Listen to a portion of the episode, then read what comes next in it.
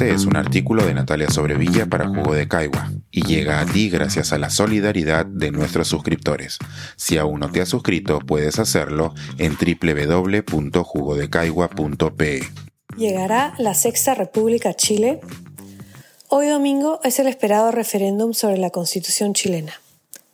Como nos detalló Alberto de Belaunde en su columna esta semana, Chile se encuentra en una encrucijada, y si bien de momento todo parece indicar que una nueva constitución no será aprobada, algunos entre los que la apoyan no pierden las esperanzas.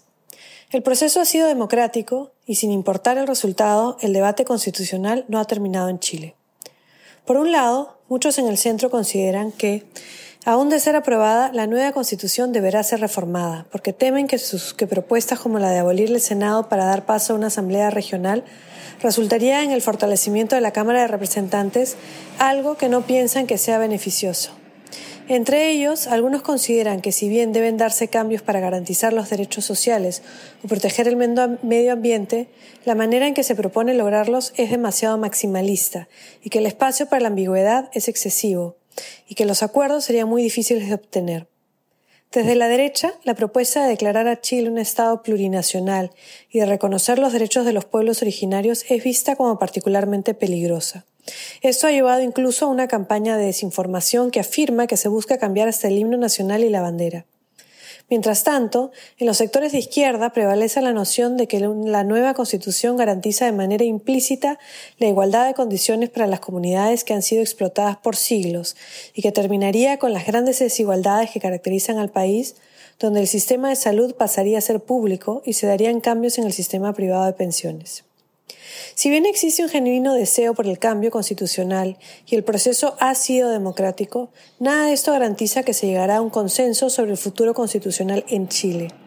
De cierta manera, las divisiones que han caracterizado históricamente a esta sociedad siguen estando muy presentes. En Chile, el 10% de la población concentra el 60% del promedio del ingreso nacional, y los años de la dictadura de uso Pinochet, así como del régimen neoliberal que instauró y que se ha mantenido en gran medida en los últimos 40 años, no ha hecho más que solidificar esta división económica y social. Los años de bonanza económica, y la apuesta por una sociedad de consumo basada en el crédito no lograron que la sociedad cambie de manera profunda, y en gran medida esto llevó al estallido social de fines del 2019 y al proceso constituyente actual. Pero esta no es la primera vez que Chile busca hacer cambios profundos en su sociedad basándose en el cambio constitucional. Como lo muestra Pablo Ristagle en su libro sobre la historia del constitucionalismo chileno, la convicción de que las nuevas constituciones pueden cambiar las realidades sociales y políticas no es nueva. Según el autor, en Chile han existido cinco repúblicas, siguiendo la concepción francesa de que cada periodo constitucional corresponde a una. Ruiz Tagle presenta los experimentos constitucionales del siglo XIX en que se busca establecer las bases de la nación como la Primera República. La segunda sería la propuesta autoritaria de Diego Portales en la década de 1830, que según muchos historiadores garantizó el éxito del centralismo chileno. La Tercera República, que llama liberal, coincidió con la expansión del voto y la supremacía del poder legislativo sobre el Ejecutivo. Estuvo en vigencia entre 1870 y 1924. La Cuarta República, que llama democrática y que presenta un hiato de casi una década, comenzó realmente en 1932 y termina con la caída de Salvador Allende. De una manera similar, según Ruiz Tagle, la Quinta República no habría comenzado hasta 1990 con la salida de Augusto Pinochet. Cabe discutir brevemente cómo la Constitución de la Cuarta República buscó implementar cambios profundos en la sociedad chilena. El 11 de septiembre de 1924, un golpe de Estado llevó al cierre del Congreso chileno, se expropió al presidente y se suspendió el orden constitucional. Si bien se dio una nueva constitución en 1925, entre 1927 y 1931 gobernó Carlos Ibáñez como dictador, y en 1932 se sucedieron una serie de dictadores militares hasta que al final de ese año se consolidó el gobierno constitucional.